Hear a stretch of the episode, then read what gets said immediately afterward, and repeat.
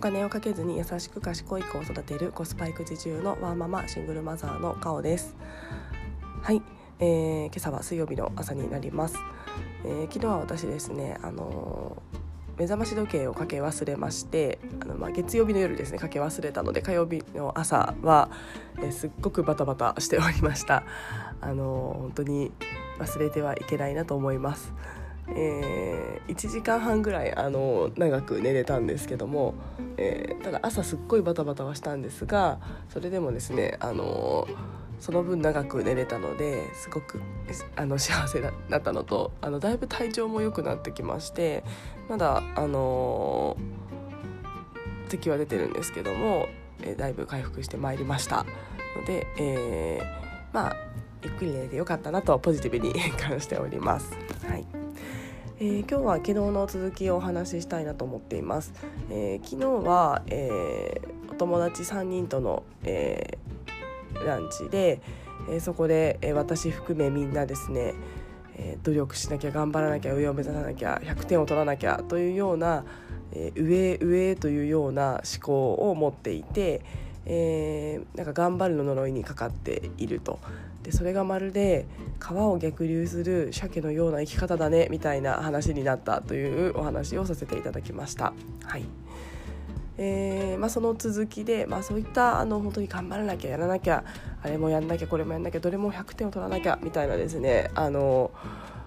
頑張りすぎちゃう方って結構多いのかなと思っています。えー、そんな中で、まあ、そんな私も鮭思考を持ってたんですけども、えー、いろんな鮭がいるなと思ってまして、えー、とそんなお話をしたいなと思っています。まあ、そんなあの上昇、まあ、上昇志向というかあのや上上というような目指すようなことを思考でもあのすっごい私運よく心身ともに元気に生きてきたタイプです。はいまあ、あの大病を患うこともなく精神を崩すこともなく、まあ、たまにちょっとへこむことはありましたけども、まあ、比較的なんか元気に生きてきたんですけどもやっぱりそういった生き方を生き方思考をしているとちょっとあの心を崩してしまったり体を崩してしまったりした方っているんじゃないかなと思っています。そのランチのお友達2人はそうなってしまった過去があるという話をされてました。じゃあその差って何だろうというところをえっとその会話の中で深掘りをしていたので、えー、とそんなお話をしたいなと思っています。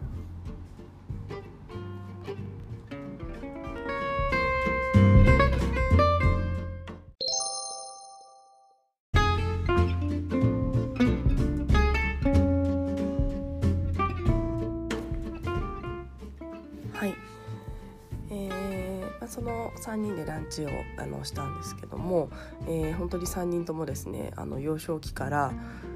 えー、頑張らなきゃいけない100点を目指さなきゃいけないというような、えー、こうまあ、上上というか、え努力しなければいけないみたいなですねあの逆流を死に物狂いで、え登っていく鮭のような生き方をしていたことが判明しました。えその中で、えただ3人とも、あの過去を振り返ると、えー、三種三様でして、えー、私はですね、まあ、ちょこちょこたまにこうへこんだり仕事であの若い頃の仕事で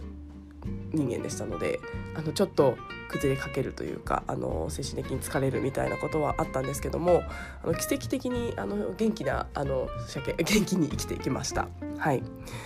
えー、あとですねその後の2人がえー、まあ、1人はあの、えーと、ご自身もおっしゃってたんですけども、えー、何度かあのちょっと体調とかあの心の部分とかも少し崩れてしまったりした過去もあったということで、えー、ただそれがあってもまた今今今は頑張らなきゃみたいな思考をどうしても持ってしまうといったような話をしてましてあのご本人も表現してたんですけどもあの学習しなくてボロボロになってる鮭あの鮭って産卵の直前って本当にボロボロになってあの亡くなってしまうんですけどまさにそんな生き方だみたいな話をご本人もされていました。はい、でもう一方はあの、もうえっと中学生高校生ぐらいの時にあの受験戦争っていうのにも巻き込まれてましてもうその時からあの何ですかねそのがんまあ、頑張りその頑張りはするんですけども、まあ、そんな生き方って辛いよねみたいな少しもう悟りを開いてまして、えー、とはいえやっぱりあの幼少期からそういったあの生き方をしてしまったのでそれが抜ききれないというような、まあ、深い傷を負っているんですけども、まあ、あの負っていて悟った鮭だみたいな会話をしておりました。はいでえっとですね私この差って何だろうっていうの話にもなったんですけども、えー、ちょっとその中の一人あの、まあ、ツイッター上にマリカさんではあるんですけどもともあの会話をしてまして、えー、本当にですねやっぱり親の働きかけが結構大事なんじゃないかなっていうのはそこですごく実感しました。えー、私がですね、あのー、母は、えー、まあ、あんまりですね教育にうるさくなくって、えまあ、田舎でですねそんなに勉強勉強言われるようなあのエリアではなかったっていうのはもちろんあるんですけども、え私はまあ100点とか95点とか取ったらおよかったねぐらいであの過剰に褒められることもなく否定されることもなく過ごしました。まあ、85点とか取ってもあふーんみたいなそうかまあ次は100点目目指して、まあ、頑張らなさいって言われたこともあるかなとは思うんですけどもまあふーんみたいな形で特にこう過剰な反応されることはなかったです。はいで、えーと、そのお友達は、えーとやっぱり東京の、あのなんですかねちょっと学習があのなんて言うんでしょうね学習競争があの大きい社外というかといったところで育ったそうで、えー、やっぱり中学受験等々もされたという話でした。でかつですねあの例えば95点取ったらなんでその5点できなかったの？というような、えっと、指摘をされ続けたという話をされてました。本当にあの同じ95点でも親の対応が、まあ、その差分のできなかった5点を指摘するのか、まあ、できた95点というものに対してあの評価するのかっていう視点で子どもの受け取り方がこうも違うんだ子どものその、まあまあ、思考ですね思考がこんなにも、えーと、影響するんだっていうことにすごく、えー、気づかされたエピソードでした。えー、私ですね過去こうそのままた母の教育について振り返ってたんですけどもあの母に否定された記憶が全くないんですね。あのまあ、行動何かちょっと悪いこととかをして怒られたこととかあのまあ今でも覚えてるんですけど母が世間体を気にして私の行動を起こったこととかはすごい覚えてるんですけどもなんか私自身にこうできない子ねとかあのなんてダメな子なのとかだかそういった私自身を全否定する言葉っていうのは私の記憶で全くないので、まあ、もしかしたら言われたかもしれないですけど覚えてないだけかもしれないんですけども私の記憶ではなかったです。えー、本当に行動に対してなんでこのことをしたの？みたいな怒られ方はしたしましたしなんか怒られたこともなんか理由が分かる怒られ方をあのしていたなと思います。まあ、理由が分かったのは大人になってからのことももちろんありますけどもあのまあこうこういうことでお母さんは怒ったんだなっていうこう理解ができる内容だったので子供の私もあの、まあ、その当時は納得していませんでしたが振り返るとまあしょうがないよねって思えるような内容ばかりで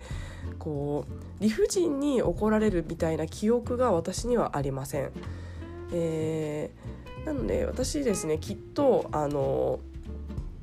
まあ、自己肯定感という言葉は正しいかわからないんですけどもあの多分運がいいと思い込めていたりもするのもきっとですね自己肯定感が高いからなんだろうなと思ってまして、まあ、それってやっぱり親から否定されたことがないっていうのが本当に強いんじゃないかなと思っています。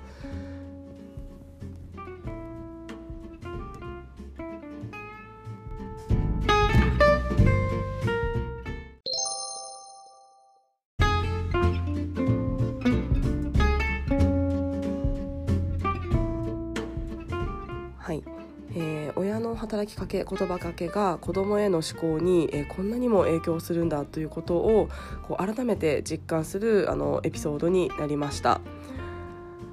えー、あともう一つ思ったことがありまして、あのー、まあ、私はですね田舎で、えー、結構教育格差の激しいあのエリアで、え、生まれ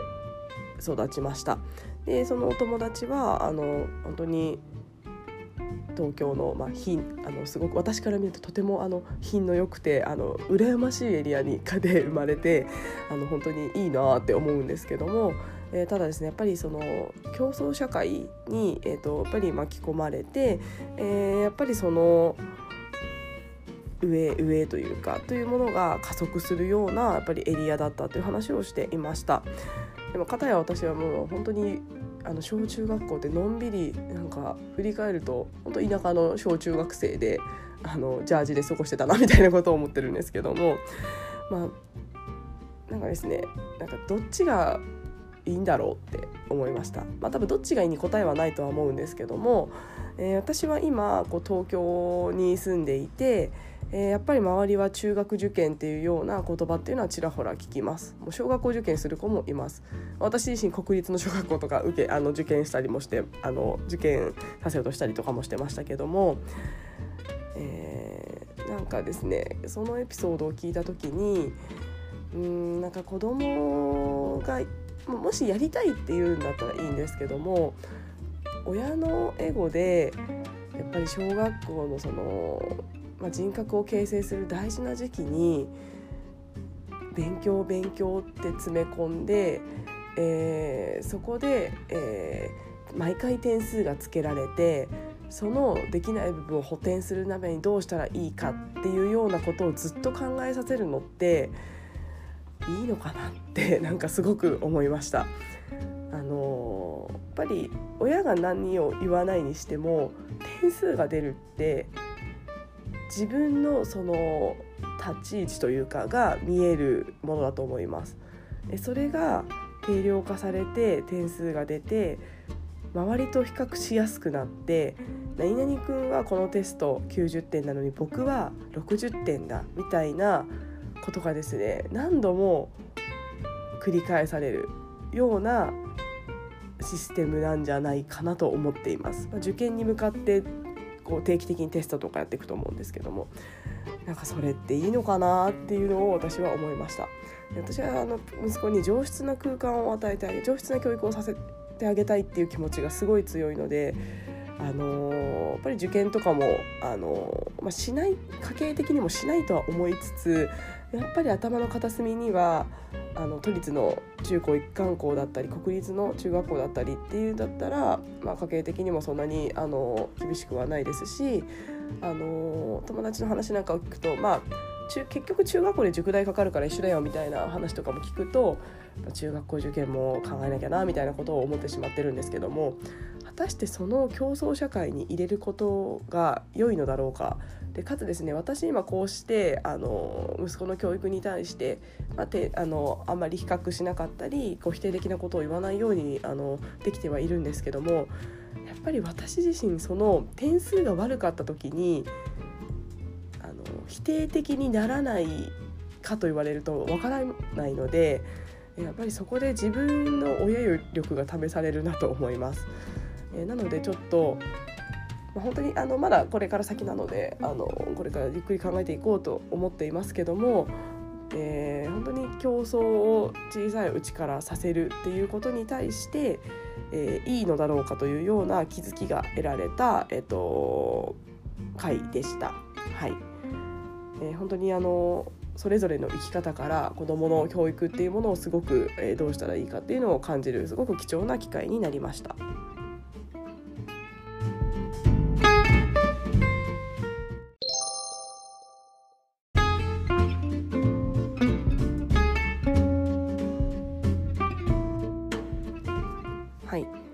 今日はですね子どもの思考っていうのはやっぱり親から作られるというようなお話をさせていただきました。えー、まあ、もちろんですねもろもろ後天的な環境要因で変わっていくことはあると思うんですけどもやっぱり子どもの頃の親の影響って本当に大きいなっていうのをもう30過ぎて改めて思っています。えー、なので本当にですね一日一日子どもに対する、え声がけとか、ま毎日の生活なんで無意識に出ちゃうんですよね。なので本当に、えっと、否定的な言葉をかけないっていうのを本当に習慣づけて無意識でできるレベルにしていかないと本当にとっさの時に出てしまうなと思っているので、えー、本当にそれがその言葉一つが、えー、子供に対して大きな影響を与えてしまうなと思っています。やっぱり本当に振り返るとその怒られた記憶とか言葉って結構インパクトが大きいと小さい頃でも残ってるんですよね。私本当に4歳5歳だと思うんですけども、あのー、お母さんに怒られた記憶が残ってます。えーまあ、それはあの私の行動を否定されたわけではないんですけどもあ間違えました私の思考とか存在を否定された言葉ではないんですけども行動に対してすっごい怒られた記憶があります。まあ、その背景にはあのちょっと世間体みたいなものがあってあのちょっと親戚の家で私がわがままを言ってそれに対して家に帰ってきてからめちゃめちゃ怒られてるみたいな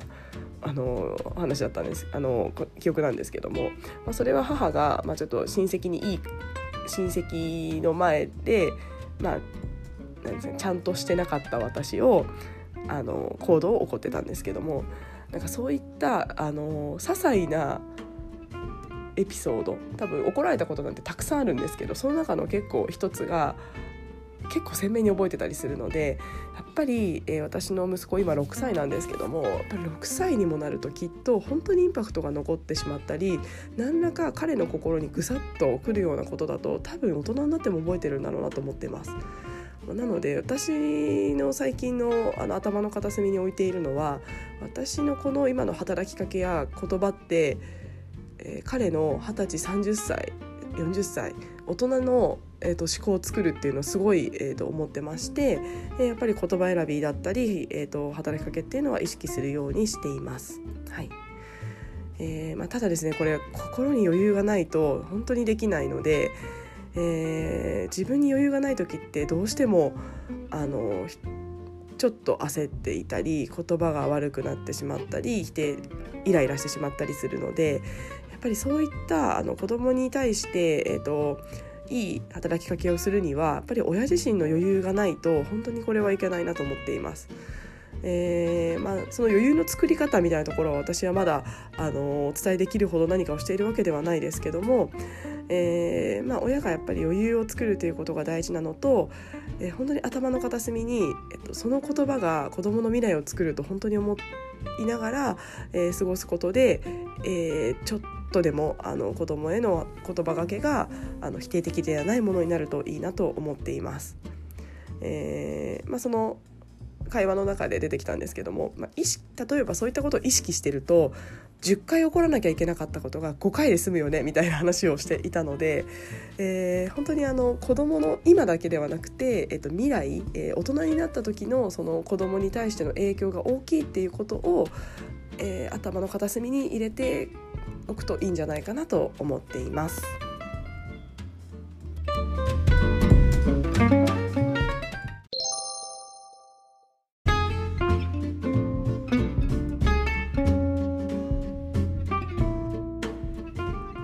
はい、えー、今日は、えー、わママ3人のランチから子供への、えー、働きかけ親の影響の強さみたいな話をさせていただきました。はいえー、明日はですね、あのー、またちょっと鮭トークになるんですけどもその私最近そういった頑張らなきゃ頑張らなきゃの呪いにかかってはいたんですけども多少ですね、あの、そこが抜けつつあるなと思っています。まあ、やっぱり私、えー、ストレングスファインダーでも最上志向がトップなので多分もともとの気質は気質だった今の思考はもう上上みたいなあのタイプだと思ってます、まあ、ただですねそれでこういっぱいいっぱいになりすぎないようにはしていてちょっとずつ思考が変化していたなと思っています、まあ、その、まあ、じゃあどうやったらそのま鮭からですねその緩やかに川を流れるような桃になれるのか、えー、まあ、私はその桃になりきれてはいないですけどもあの昔よりはあの桃の思考になってきているなと思っているので、えー、まあ、どうやったらその変化ができるかみたいなところをですねお話ししたいなと思っています。はい、えー、では、えー、あと3日ですね。あの平日お仕事から3日かと思いますが、えー、仕事頑張りましょう。ありがとうございました。また明日よろしくお願いいたします。